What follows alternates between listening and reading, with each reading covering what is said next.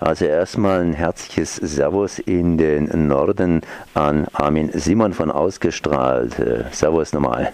Hallo. Ja, ähm, E.ON Hauptversammlung, das heißt, ihr wart da. Was ist denn da so passiert? Das heißt, ihr habt protestiert. Ja, wir standen vor dem Eingang und haben die Aktionäre, die da in die Krugerhalle in Essen strömten, mit Transparenten begrüßt, die sich nicht so wahnsinnig erfreut haben dürften, denn wir haben gefordert, äh, keine Dividende für Zechpreller. Inwiefern sind die E.ON-Leute Zechpreller?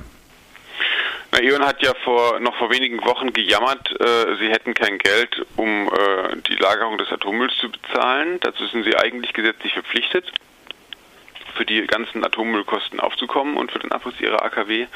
Und weil sie und die anderen Energiekonzerne so gejammert haben äh, und auch nicht ganz klar ist, ob dieses Geld, was sie dafür bereits zurückgelegt haben, zurückgestellt haben, äh, überhaupt ausreicht, hat die Bundesregierung eine Kommission eingesetzt gehabt, äh, die Atomfinanzkommission, und die hat äh, darüber diskutiert und hat einen Vorschlag vorgelegt, der sehr, sehr konzernfreundlich ist dass nämlich die Konzerne sich gegen eine Einmalzahlung von wenigen Milliarden Euro sich freikaufen können von der gesamten Haftung für den Atommüll. Und ähm, das haben die Konzerne sozusagen erreicht. Und jetzt stellt sich wenige Wochen später heraus, dass E.ON äh, locker mal eine Milliarde Euro in die Hand nimmt, um seine Aktionäre äh, Dividende zu erfreuen. Da sagen wir natürlich, äh, dieses Geld müsste eigentlich erstmal für den Atommüll zur Verfügung gestellt werden und wenn dann am Schluss, wenn sich dann herausstellt, äh, dass man es nicht braucht, dann können es auch die Aktionäre kriegen. Aber nicht umgekehrt. Wie viel Geld müsste denn E.ON in die Hand nehmen, um einigermaßen, ich wiederhole es nochmal, einigermaßen sich äh, hier vorzubereiten auf den Atommüll, das heißt auf die Kosten, die über den Atommüll auf E.ON zukämen, wenn denn E.ON tatsächlich zahlen müsste? Ich drücke mich ganz vorsichtig aus. Also auf äh, die, die Zahlen für E.ON alleine habe ich jetzt gerade nicht parat. Die Kommission hat ja immer mit der Gesamtsumme gerechnet für alle AKWs in Deutschland. Das betrifft dann E.ON, äh, NBW, Vattenfall und RWE. Und ähm, die haben praktisch ausrechnen lassen, oder sie haben, nein, sie haben eigentlich haben sie die Konzerne selber ausrechnen lassen, was die denn glauben, was die Lagerung des Atommülls und die Verpackungen und die Castor-Behälter und die Transporte und der Abriss der AKW, was das alles zusammen kostet. Und äh, die Konzerne haben dann gesagt, es kostet irgendwie 47 Milliarden Euro, allerdings zu Preisen von äh, 2014. Also wenn man es 2014 gebaut hätte, sagen die Konzerne, dann hätte man äh, hätte es 47 Milliarden Euro gekostet. Jetzt ist ja klar, dass es äh, 2014 die Sache nicht beendet ist. Ähm, deswegen hat die Kommission dann ausrechnen lassen von einem Wirtschaftsprüfungsunternehmen, äh, was denn real an Kosten zu erwarten ist. Da gibt es eine Kostensteigerung, da gibt es Inflation und so weiter. Und dann kamen sie auf die Summe von 182 Milliarden Euro, die im Laufe dieses Jahrhunderts anfallen. Und wir sagen, ähm, das ist noch deutlich zu niedrig gegriffen, denn äh, Großprojekte werden immer deutlich teurer, als man denkt. Und das Minimale an Kostensteigerung, was Sie da eingerechnet haben, ist viel zu wenig. Und außerdem ist ja bis heute noch nicht klar, wie, wann und wo überhaupt, äh, auf welche Weise dieser Müll gelagert werden kann. Von daher ist jede Kostenprognose eigentlich im Moment Kaffeesatzleserei. Aber alle Erfahrung bei Großprojekten zeigt, ähm, dass sie nachher deutlich, deutlich teurer werden.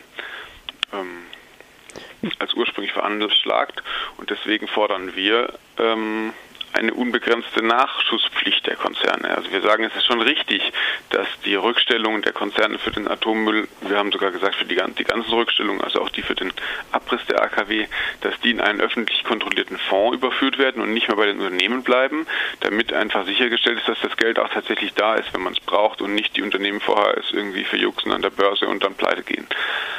Ja, äh, ich habe jetzt versucht, ein bisschen nachzurechnen, mitzurechnen. Eine Milliarde wird ausgeschüttet von E.ON an die ja, an die Eigentümer bzw. Aktionäre 100, also fast 200 Milliarden, okay, ein bisschen hoch jetzt vielleicht, müssten alle äh, AKW-Betreiber irgendwie in der Bundesrepublik nachschießen, um zumindest in diesem Jahrhundert sich freizustellen. Da gibt es ja hoffentlich noch mehrere Jahrhunderte hinterher, einfach in der die Erde noch lebt, aber äh, da ist es nicht mit einberechnet.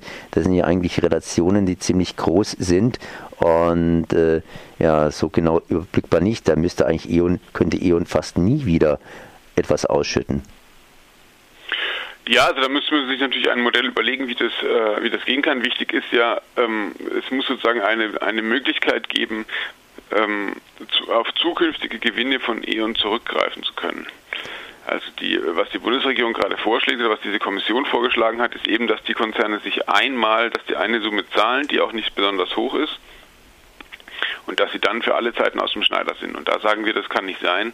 Und ähm, E.ON-Chef Tyson hat uns gestern eigentlich in der Hauptversammlung recht gegeben. Er hat relativ offenherzig äh, davon geschwärmt, von dieser Lösung, die die Kommission da vorschlägt, hat sie angepriesen gegenüber den Aktionären, hat gesagt, selbst wenn, wenn wir da jetzt nochmal zwei Milliarden Euro drauflegen müssen, ähm, ist es trotzdem ein sehr gutes Geschäft für uns, weil äh, man eben diese Kosten des Atommülls nicht kalkulieren kann und weil er auch, das hat er auch eingeräumt, dass natürlich sein kann, dass es am Ende teurer wird als, ähm, als das jetzt ähm, ja, jetzt, tun, als es jetzt ausrechnen, ne? sozusagen, dass sie sagen, er hat selber gesagt, es sei ein unkalkulierbares Risiko, weil man erst in Dekaden wissen könne, sozusagen, ob es mehr kosten wird oder nicht. Wahrscheinlich wird man es auch schon früher wissen, aber die Wahrscheinlichkeit, dass es mehr kostet, ist sehr groß.